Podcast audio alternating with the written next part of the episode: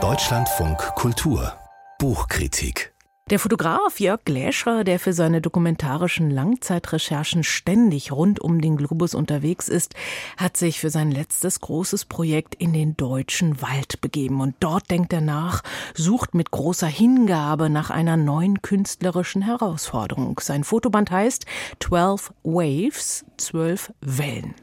Der US-amerikanische Fotograf Steve McCurry, ebenfalls eher ein notorischer Weltreisender, macht die Hingabe selbst zum Thema seines fotografischen Interesses. Er steigt in sein Archiv und fördert 150 Bilder zutage, um die vielen Gesichter eines universellen Gefühls zu zeigen.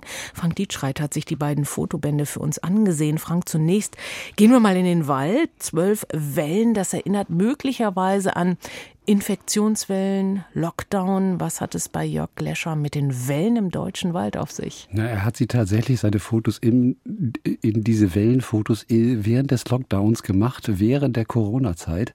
Aber wenn er in den Wald geht, äh, entstehen da ja noch keine Wellen, es sind nur Fantasiegebilde zunächst. Und wenn er dann diese Vorstellung mit der realen Welt abgleicht, ist natürlich auch Tradition, spielt eine Rolle, Kultur und Kunstgeschichte. Und wenn er dann von der Hektik des Alltags befreit durch den Wald stapft, dieser Fotograf, dann sind in seinem Kopf natürlich auch die Mythen und die Märchen der deutschen Romantik und die Angst vor dem Unbekannten und die Sehnsucht dabei. Das spielt immer mit. Und im kranken deutschen Wald, durch den er geht, findet er natürlich ganz viel Totholz, umgestürzte Bäume, tote Wurzeln, ganz viele vermodernde Äste und auch Schneisen und Wege, die so mit Ästen ausgelegt sind, damit diese äh, Maschinen der Forstarbeiter sich darauf bewegen können. Und im kranken deutschen Wald, ja, da sieht er dann diese Strukturen auf dem Boden, diese feuchten Äste. Das erinnert ihn so an, an bewegtes Wasser und er, er stellt sich vor, die, wie daraus Wellen entstehen könnten, die sich auftürmen und dann in Augenblicksmomenten äh, in sich zusammenfallen und dann Neues entstehen lassen. Und so wird bei ihm in seinem Kopf zunächst mal die Welle zum Symbol für Werden und Vergehen, für Tod und Leben. Und wenn wir sozusagen beim Betrachten der Fotos dann, die er macht, an Corona-Wellen dann denken, oder auch an ikonische Bilder wie die große Welle von Kalagawa, von Hokusai, dann ist das natürlich ein kulturgeschichtlicher Trip, den wir selber eingehen.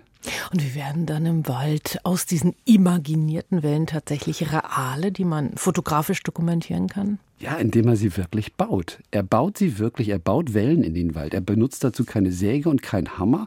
Er greift nicht in den Kreislauf der Natur an, sondern sortiert Äste, die er findet im Wald, schichtet sie aufeinander, steckt sie ineinander und baut so Art Wellenskulpturen, die dann wie Wasserlandschaften aussehen und wie Wellenformationen. Und diese Momente, die Objekte, die er da baut, das sind irgendwie Wellen kurz vor dem Zusammenfall. Das sind Objekte, die ja Zeit ein Einfrieren geradezu, erstarrt sind. Und das sind Formationen, die Gletscher in den Wald baut und fotografisch dann für die Ewigkeit ja fixiert. Das sind Metaphern für, ja, für existenzielle Verunsicherung, vielleicht in der Corona-Zeit, äh, Vergänglichkeit des Lebens.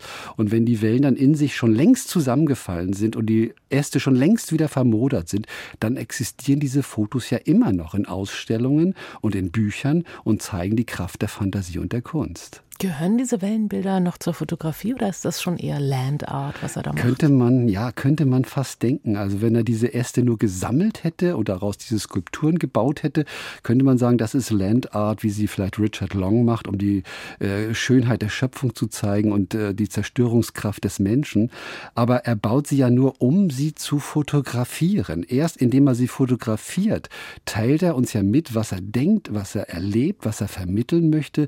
Und erst indem er die Kamera richtig positioniert und das passende Licht sucht und dann den Glanz und die Nässe dieser vermodernden Äste äh, abfotografiert, dadurch entsteht eigentlich erst Kunst und die Objekte selbst, diese Astwellen, die dann ja in sich zusammenfallen, die sind im Grunde dann vergänglich. Und das ist auch der Unterschied zur Arbeit von äh, zum Beispiel von Thomas Demann, diesem bekannten Fotokünstler, der ja Räume und Landschaften aus Papier nachbaut und diese Modelle dann fotografiert und zu einer Realität erklärt, die eigentlich er erst erschaffen hat.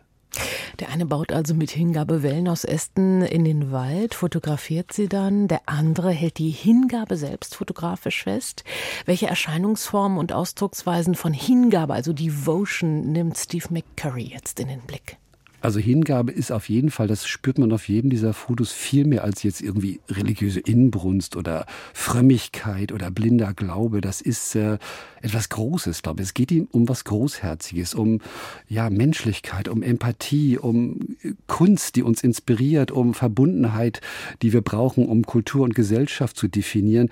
Und die Hingabe der Zeit, das sind die Pflichten, die die Menschen erfüllen, die Fantasien, die wir realisieren, die Ehrfurcht, äh, mit der wir dann daran gehen, eine Gesellschaft zu bauen. Und wenn er sich selber sozusagen auf die Suche danach macht, nach Liebe, nach Barmherzigkeit, nach Hingabe, dann ist das natürlich selbst schon bereits wieder ein Akt der Hingabe. Wo überall treibt sich Steve McCurry mit seiner Kamera herum? Was genau sieht man auf seinen Bildern? Hat sich herumgetrieben vor dem Lockdown. Er hat mhm. ja, ist ins Archiv mhm. gestiegen während des Lockdowns. Was mache ich jetzt? Ich suche nach Hingabe. Und er war vorher überall auf der Welt. Er war in Indien, hat dabei zugeschaut, wie ein völlig übermüdeter Arzt in einem Krankenhaus ein zu früh geborenes Baby versucht äh, zu retten, das Leben zu retten. Oder in Thailand schaut er dabei zu, wie ein Mönch beim Studium äh, seiner religiösen Texte in sich versinkt. Oder in Afghanistan belauscht er Nomaden beim Gebet in der Abendsonne. Oder in Philippinen, auf den Philippinen begleitet er Kriegsveteranen äh, beim Besuch eines Friedhofes in einem Meer von Gräbern. So. In Japan sehen wir, wie jemand mit ganz, ganz großer Hingabe einen Zen-Garten hakt. Oder im kriegsgebeutelten Jemen sehen wir, wie ein Vater hingebungsvoll einen kleinen Jungen, seinen kleinen Sohn unterrichtet in diesem Land, in dem es sonst überhaupt keine Bildung geben würde. Oder in Myanmar meditiert hingebungsvoll ein Mann mitten im brausenden Verkehr auf der Straße. In der Türkei drehen sich Derwäsche hingebungsvoll immer im Kreis, im Kreis, im Kreis. Oder in der Ballettschule in Kroatien sehen wir, wie junge Ballerinen sich die Füße wund tanzen, hingebungsvoll, um endlich äh, sozusagen mit dem Tanz zu verschmelzen. Und äh, auf den Gleisen, die in das Vernichtungslager von Auschwitz führen, sehen wir einen Friedensaktivisten still im Gebet versunken. Wahrscheinlich bittet er gerade Gott um Vergebung und vielleicht auch um Erlösung. Und ganz berührend in einer Wohnung in New York fotografiert er zwei ältere Damen, Überlebende des Holocaust, die sich gegenseitig umarmen und Trost spenden. Also man spürt auf jedem dieser Fotos, sie erzählen uns eine Geschichte, sie machen uns nachdenklich und sie geben uns auch Hoffnung, weil das überall in der Welt offensichtlich Menschen gibt, die voller Hingabe etwas tun und nicht immer nur an sich selbst denken, sondern an andere, die uns Liebe und Barmherzigkeit schenken. Und ja, vielleicht ist das das richtige Buch für ein, wenn schon nicht friedliches, dann vielleicht besinnliches Weihnachtsfest. Zwei neue Fotobände in der politischen Lesart. Frank Dietschreit hat uns Jörg Gleschers 12 Waves, 12 Wellen vorgestellt, erschien bei Hartmann Books, 34 Euro, und Steve McCurrys Devotion, Hingabe, erschien im Prestel Verlag, 49 Euro.